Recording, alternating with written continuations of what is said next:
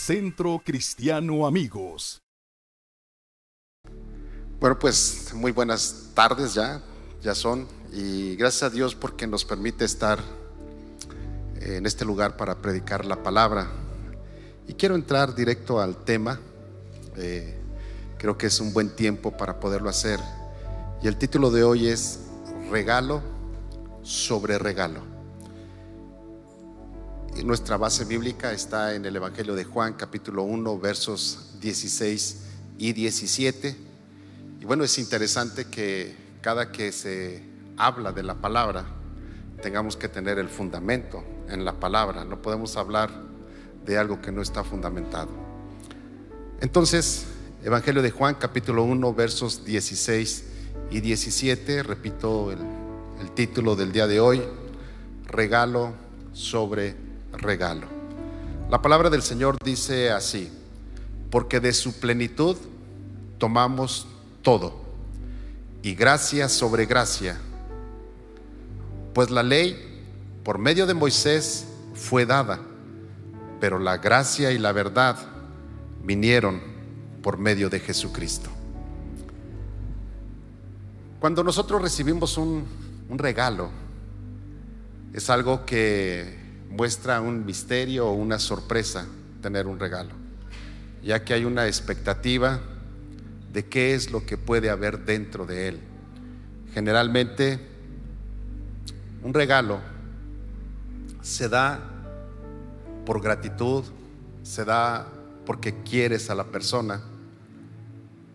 Y en ese regalo normalmente se muestra el cariño, se muestra la estima.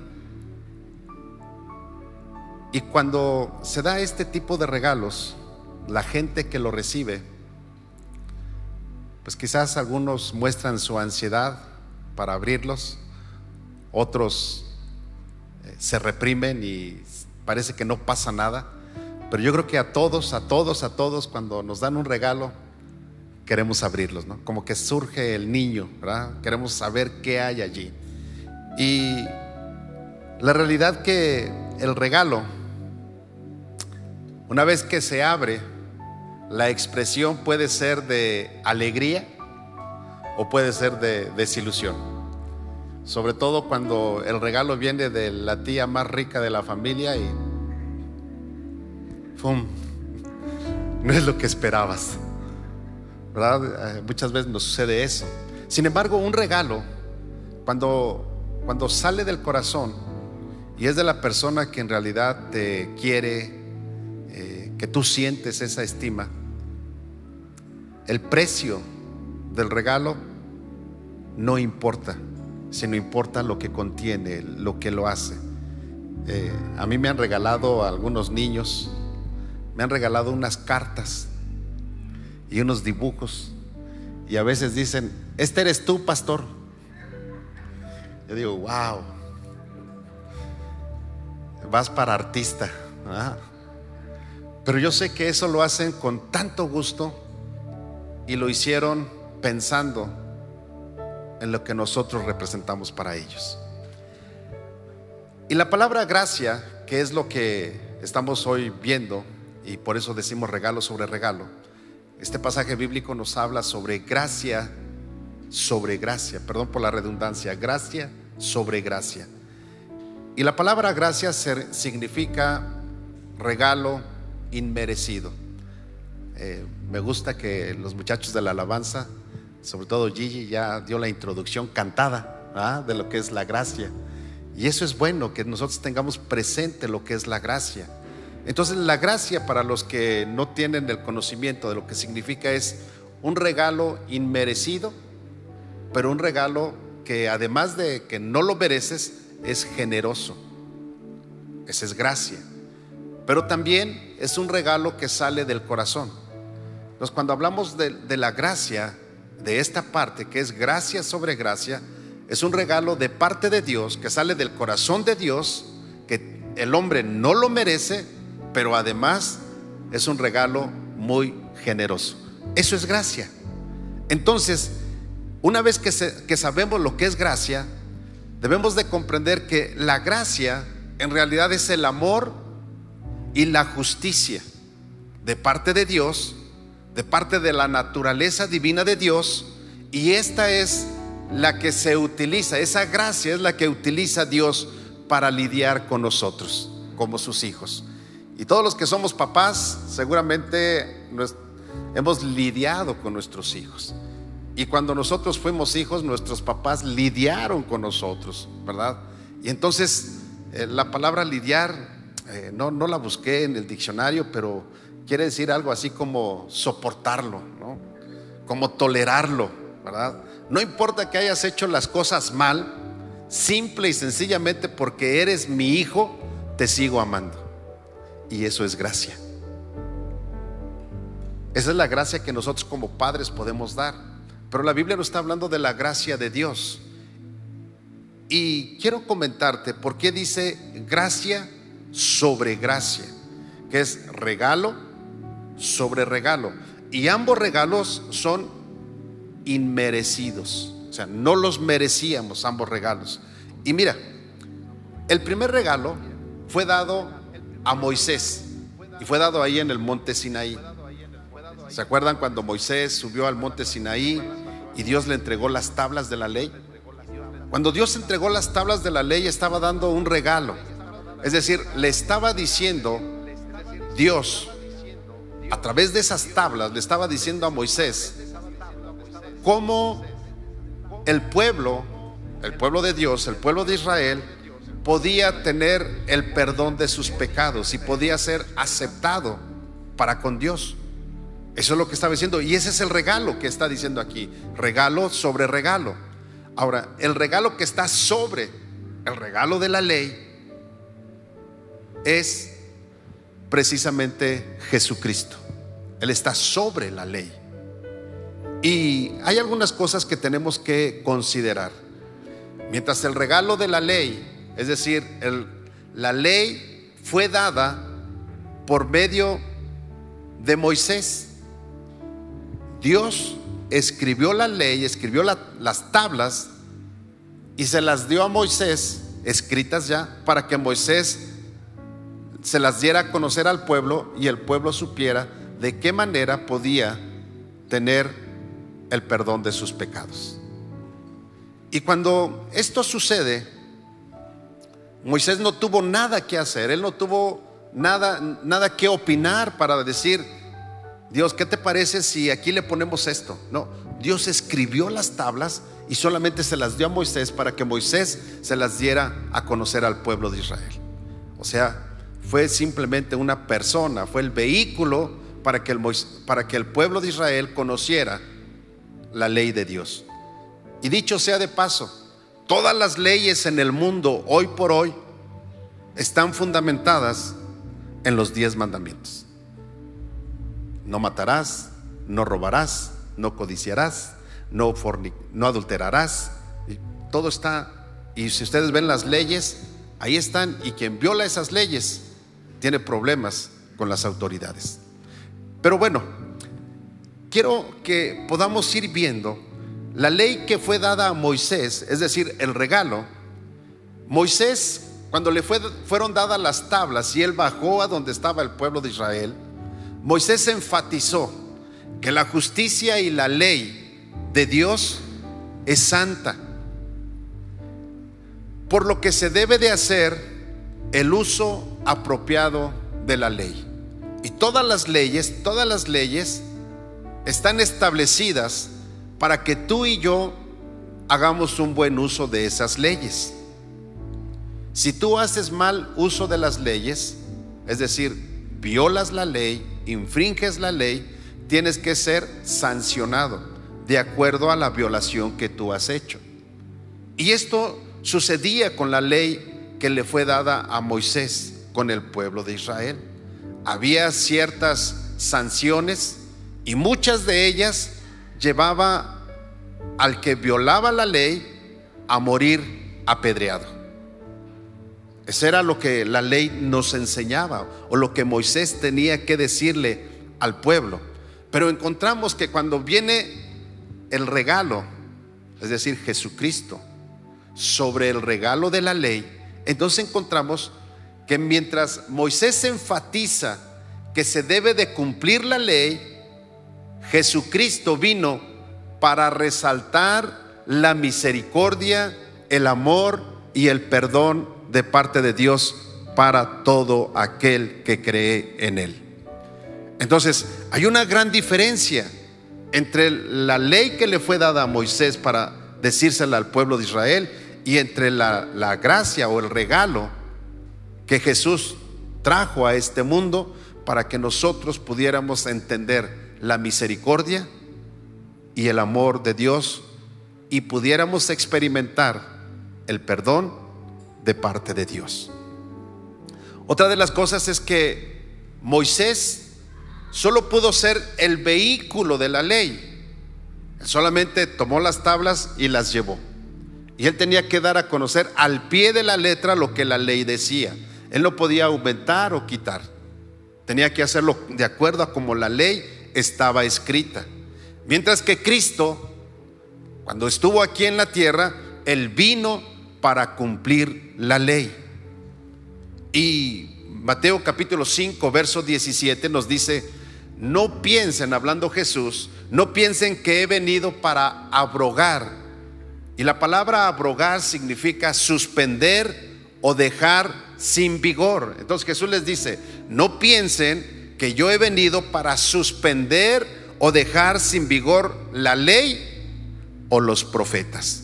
Es decir, Jesús estaba consciente que la palabra que estaba, o sea, la palabra profética que está escrita en la Biblia, Jesús la reconocía como una palabra de Dios.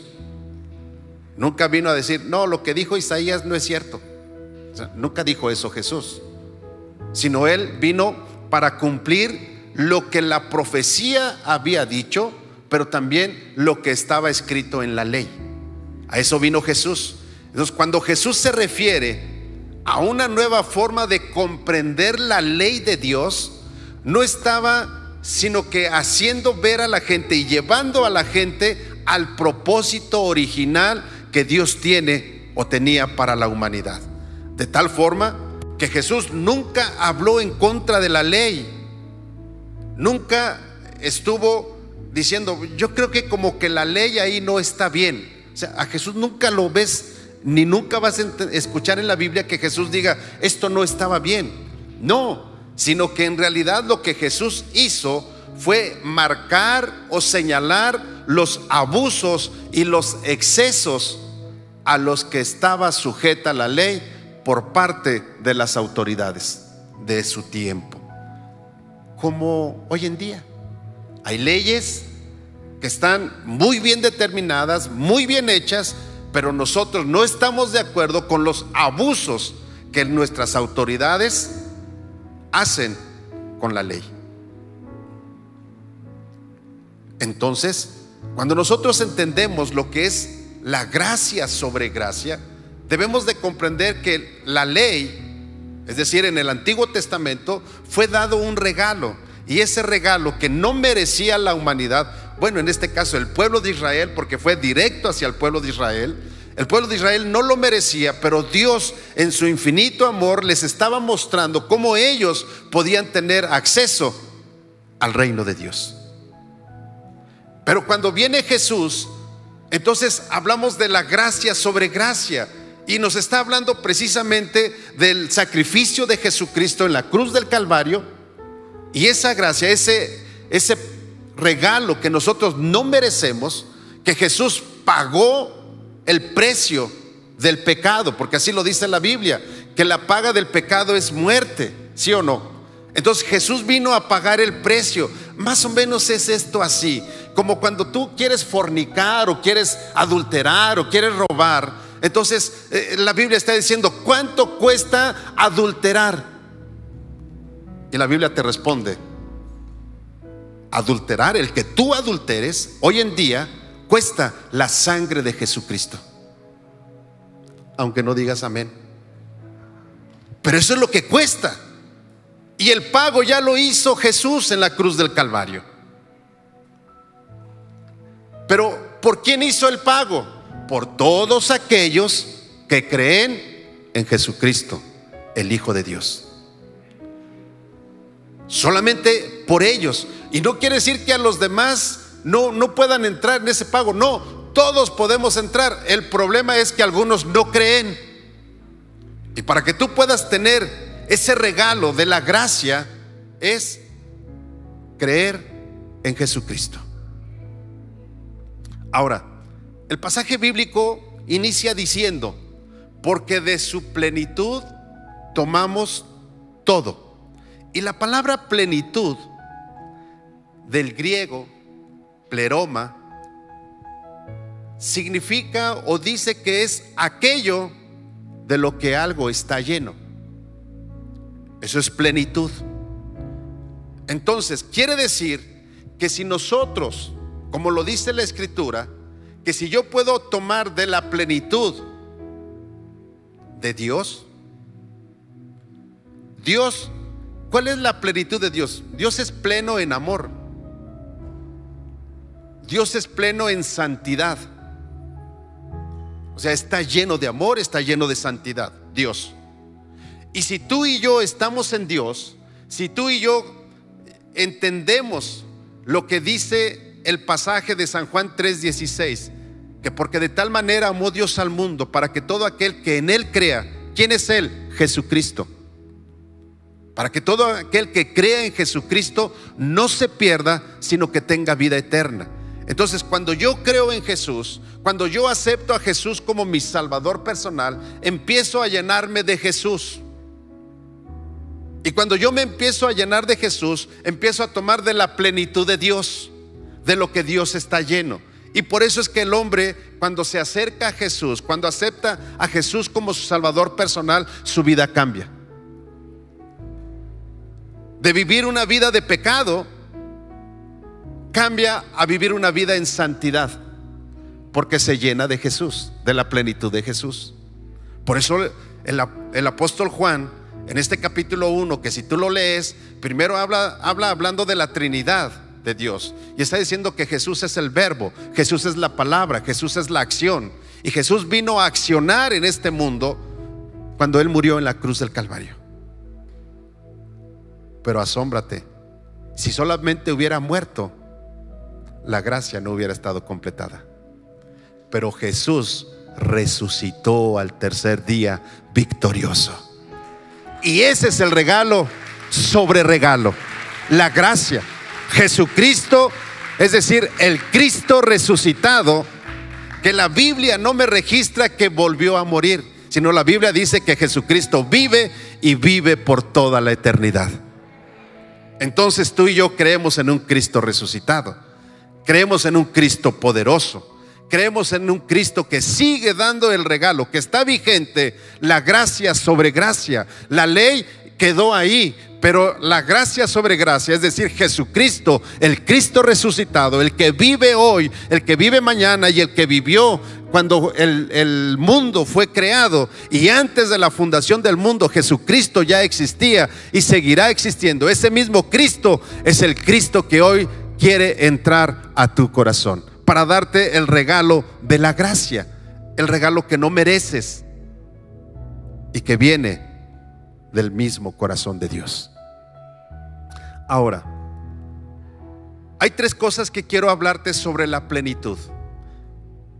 Primero, bendición del Evangelio de Jesucristo. Romanos capítulo 15, verso 29 lo refuerza y dice, y sé que cuando vaya a ustedes, está hablando el apóstol Pablo, le está hablando a los romanos y les dice, cuando yo vaya a ustedes, yo voy a llegar con abundante bendición del Evangelio de Cristo.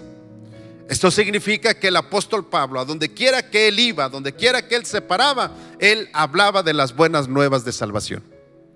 Él no andaba viendo a ver si podía o no podía. Él a todo mundo le hablaba de Jesucristo como el Salvador como el que podía cambiar su vida.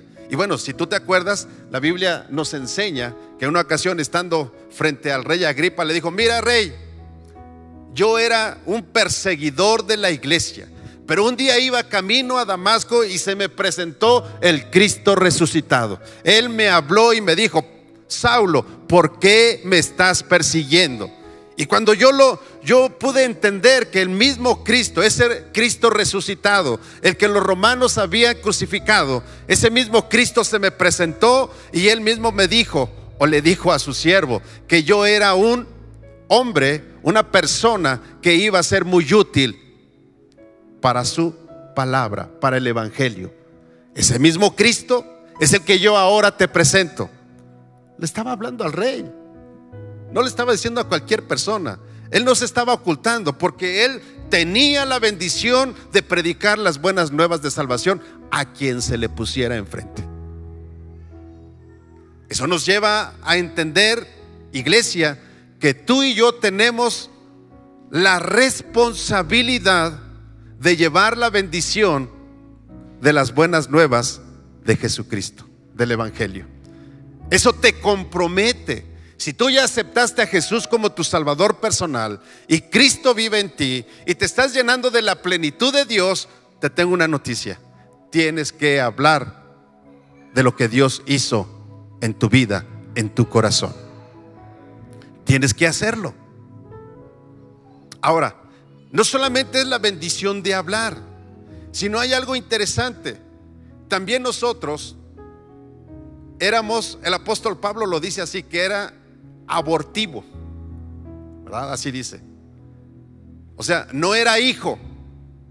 También dice que fue adoptado. No era hijo, pero Dios lo adopta como su hijo. Y, y, te tengo una noticia, tú y yo somos adoptados por Dios como sus hijos. Gálatas capítulo 4 nos dice, pero cuando vino el cumplimiento del tiempo, Dios envió a su Hijo. ¿Cuándo fue el cumplimiento del tiempo? Ah, fue cuando Jesús vino a nacer en esta tierra como humano. Entonces, la palabra profética que Isaías y algunos otros profetas dieron del nacimiento de Jesús se cumplió. Por eso hace un rato decíamos, Jesús vino a cumplir lo que, lo que dejaron escrito los profetas y vino a cumplir la ley. Entonces, en el tiempo, Jesús vino a nacer. Y dice Gálatas capítulo 4, nacido de mujer y nacido bajo la ley. Y cuando habla bajo la ley de Jesús, estaba, yo lo entiendo así, dos leyes. La ley natural del nacimiento, él nació a través de una mujer, como tú y yo nacimos a través de un parto, así Jesús lo hizo a través de un parto. Él pudo haberse presentado a la edad de 33 años y empezar su ministerio, pero no, él se sometió a la ley natural del hombre y nació como un bebé normal. Y no, y no solamente eso, sino además él nació todavía bajo la ley, es decir, bajo el Antiguo Testamento. Así es como él nació. Por eso es que le decía, yo no vine a abrogar, yo no vine a violar la ley, sino yo he venido a cumplirla. Y él cumplió la ley al pie de la letra todas las veces, aunque los sacerdotes, los fariseos, trataron siempre de marcarle y decirle que no estaba actuando de acuerdo a la ley. Pero él siempre actuó de acuerdo a la ley. Y luego sigue diciendo, para que redimiese a los que estaban bajo la ley. Es decir, Jesús, el apóstol Pablo dice, Jesucristo vino a nacer a este mundo para redimir a todos los que estaban bajo la ley, bajo el regalo, bajo la gracia de la ley. A todos ellos Jesús vino para salvarlos, para sacarlos de eso y meterlos en la gracia de Jesucristo, la gracia del amor, la gracia del perdón, la gracia de la misericordia de Dios. Y luego sigue diciendo, a fin de que arraigados, o sea, tener raíces en la palabra de Dios, en el fundamento que Dios puso a través de Jesucristo y cimentados en el amor del Padre, del Hijo, del Espíritu Santo. Entonces, iglesia, nosotros cuando nos damos cuenta que somos adoptados, recibimos la adopción como hijos. Y una persona que es adoptada es una persona que recibe todos los privilegios y las responsabilidades de hijo ante la ley. ¿Cierto o falso? Y sabes, hay algo que me llama la atención. Cuando se adopta a una persona y es bebé, el bebé no tiene autoridad para decir sí o no quiero ser adoptado. ¿Sabes quién es el que tiene la autoridad y quién tiene esa necesidad de adoptar? El padre. Y tú y yo. El padre ha tenido esa necesidad. Pero como tú y yo ya estamos un poquito creciditos, el padre te da la libertad de decidir si aceptas ser adoptado por él o rechazas ser adoptado por el Padre. Y cuando tú lo aceptas, entonces aceptas a Jesús como tu Salvador personal y pasas a ser hijo de Dios. Ya no eres un adoptado, ya eres un hijo de Dios. Y lo otro, cimentados en su amor.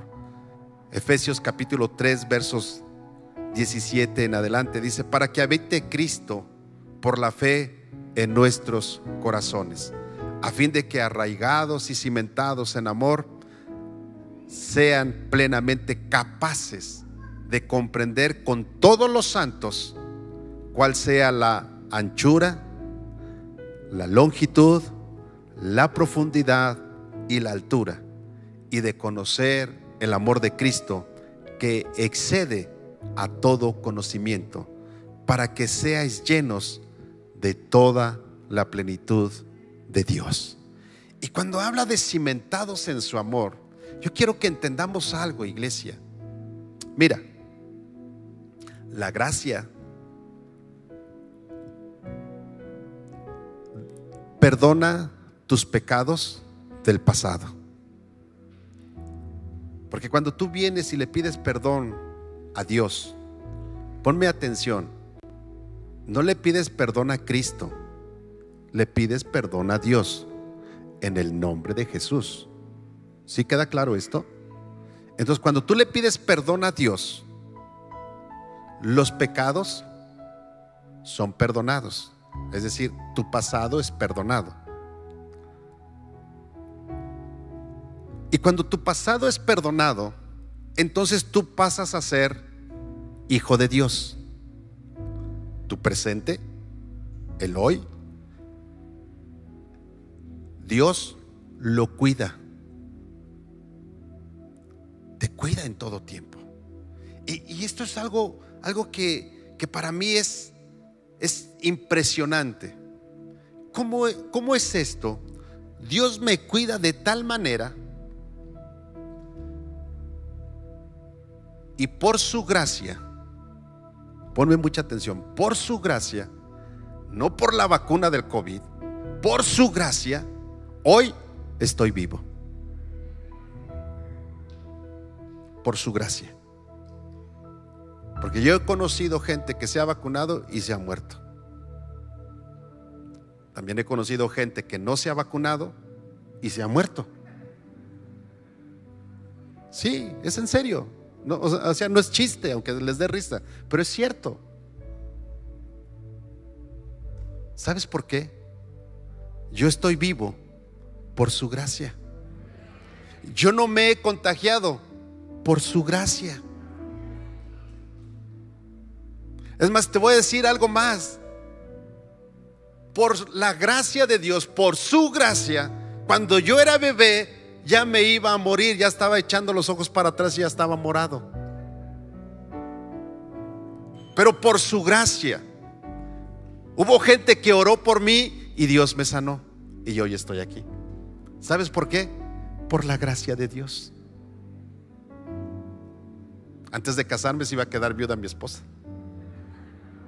Porque estaba yo casi a morir. Jael, mi mamá me dijo, hijo, ¿estás bien? ¿Cómo te sientes? Dije, estoy bien, mamá. No, no, no, quiero saber cómo te sientes con Dios. Dije, estoy listo para irme con el Señor. Dijo, está bien, hijo.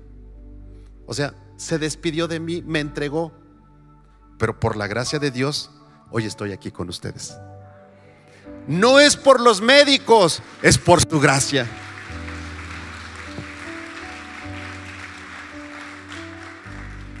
Por la gracia de Dios respiramos, y eso buenos y malos.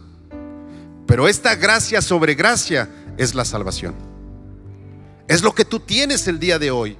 Y, quiero, quiero que comprendas esto. Si tus finanzas están yendo mal y Dios te saca de ese problema financiero, es por la gracia de Dios. Ese es el presente. Dios cuida de ti en tu presente. Dios te guarda en este presente. Y yo sé, y se lo he dicho a la iglesia, si, bueno, les voy a preguntar a ustedes, ¿cuántos quieren estar con Cristo por la eternidad? A ver, levanten la mano todos los que quieren estar con Cristo. Ok. ¿Cuántos se quieren morir ahorita? Nadie.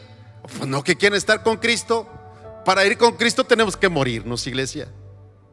A menos, a menos que al ratito, eh, por ahí de las 7 de la noche, eh, suene la trompeta, el toque final, y entonces todos seremos transformados y nos vamos con Cristo a las nubes y no nos morimos.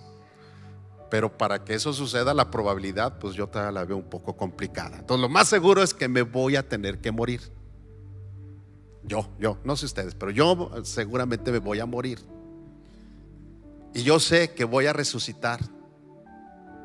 Cuando Cristo venga, eso sí, les voy a ganar a los que estén vivos, porque dice la Biblia que los muertos en Cristo resucitarán primero. Así es de que si quieren ver a Cristo antes que yo, se tienen que morir primero que yo. ¿Cuántos quieren ir al cielo? Ya ahora no quieren levantar las manos, ¿verdad? Qué, qué bárbaros. Pero bueno, eso es lo que la Biblia nos enseña. Y esa es la gracia. ¿Sabes? La gracia, la plenitud de Dios. Yo me lleno de Dios. Es decir, antes, la gente que no tiene a Cristo en su corazón, ¿sabes de qué se llena? De pecado. Entonces adultera, fornica, roba, codicia, miente, se mete cosas al cuerpo que, que no tiene que meterse es más, ahí les va algo y espero que no se enojen. Hasta come de más y ese pecado se llama gula. Aunque no digas amén, puedes decir ay. Eso me dolió. Pero eso es lo que la Biblia me enseña. Y la gracia, la gracia me lleva a tener a Cristo en mi corazón, el regalo que Dios tiene para mí. Y sabes, cuando Jesús entra en mi corazón, entonces yo puedo entrar en la plenitud de Dios. Y cuando entro en la plenitud de Dios, entonces yo me lleno de Dios. Y entonces puedo amar al que se porta mal conmigo. Puedo bendecir al que me maldice. Solo así tomado, conectado de la plenitud de Dios. Pero cuando estoy conectado del pecado de este mundo, el que me maldice me las paga. El que me agrede no sabe con quién se metió. ¿Están aquí? ¿O ya se durmieron? Entonces, ¿a dónde estás conectado? ¿Cuál es la plenitud en la que estás viviendo. Entonces hablamos que la gracia perdona el pasado. En el presente me cuida, me protege.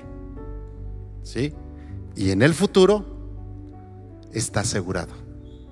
Me asegura mi futuro. Yo no sé ustedes, pero yo me voy con Él. Si ustedes no quieren irse con Él, sigan viviendo en pecado. Pero si quieren irse con Él, ¿qué creen? Tenemos que conectarnos a la plenitud de Dios y vivir en santidad. La Biblia dice, ser santos como yo soy santo. Está, se está refiriendo a Dios. Y también la Biblia dice, que sin santidad nadie verá al Señor. ¿Cuántos quieren ver al Señor? Sean santos y llénense de la gracia de Dios, de la plenitud de la gracia de Dios. Y cuando tú y yo nos llenamos de esa plenitud, entonces iglesia, la gente se va a dar cuenta. Yo le he dicho a la iglesia, mira, da un buen testimonio.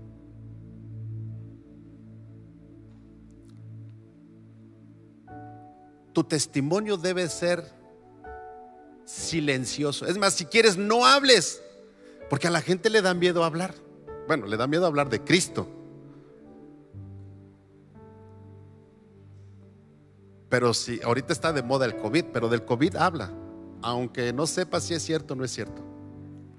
Pero de Cristo no quiere hablar. Entonces, da un buen testimonio. Si quieres, no hables,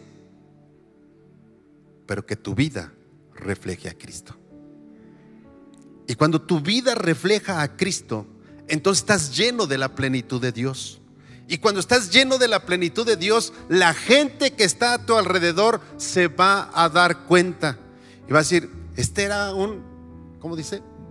Mujeriego, parrandero y jugador. Así era. Pero desde que se metió con los aleluyas, desde que se fue allá con los amigos de Centro Cristiano, cambió. ¿Y qué crees? Tu vecina tu vecino, tu compañero de trabajo, de escuela, tu familia, va a decir, pues la verdad me cae gordo, pero quiero lo que Él tiene. Porque te estás llenando de la plenitud de Dios, de la gracia de Dios. Y si quieres, no hables. Yo luego le digo a la gente, es que cuando hablas la riegas. Mejor no hables. Sí, porque cuando te preguntan algo empiezas a ofender a tu familia, a tus amigos. No, no hables. Si no sabes, no hables. Pero testifica que Cristo vive en tu corazón. Y cuando tú testifiques, entonces la gente va a decir, yo quiero lo que Él quiere. Y entonces la gente te va a llegar y va a tocar un día que esté necesitado, que se sienta mal, va a llegar y y tú lo vas a ver sorprendido. Vecino, ¿se le ofrece algo? Sí, vecina. Usted que está cerca de Dios, pídale a Dios por mí. Wow. ¿Sabes qué están viendo? La gracia de Dios en ti. El regalo sobre el regalo.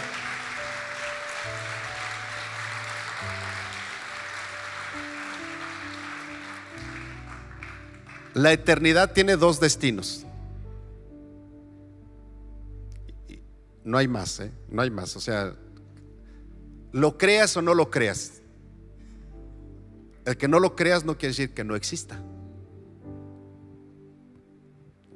Es como, te puedo decir, tú sabes que, tú crees que existe el pueblo de Zacazonapan. Algunos van a decir que sí, otros van a decir que no. Bueno, el que no lo creas no quiere decir que no exista. Sí existe y está en el estado de México o cerca de Toluca. Ahí está el pueblo de Zacazonapan, aunque usted no lo crea. Pero eso no quiere decir que no exista. Entonces, dos cosas. Existe la eternidad con Cristo y existe la eternidad sin Cristo.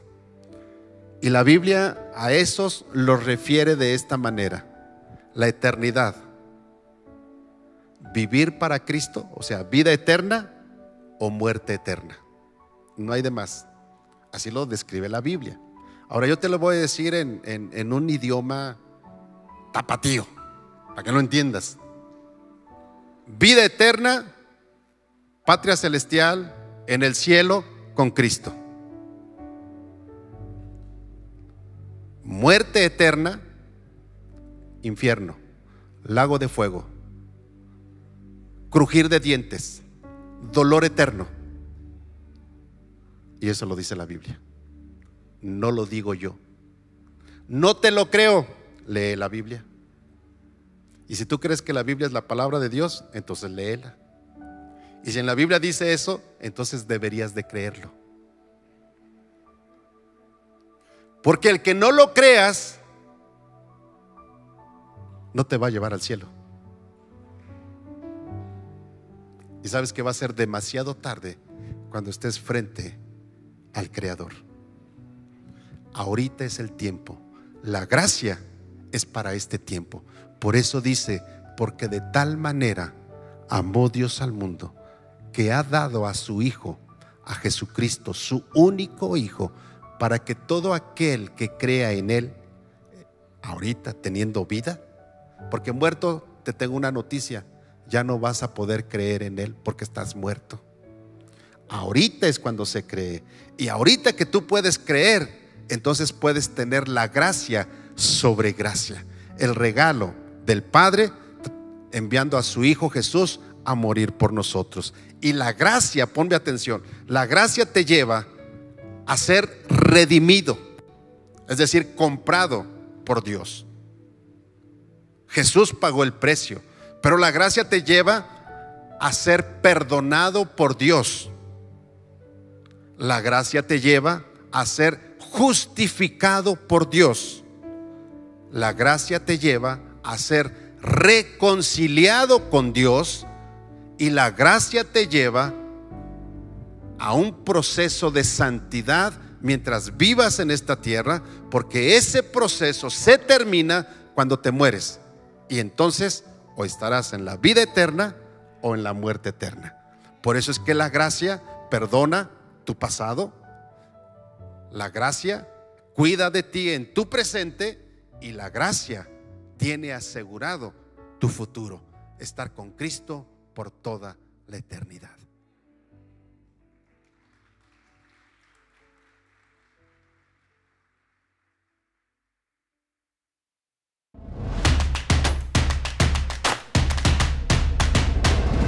Centro Cristiano Amigos.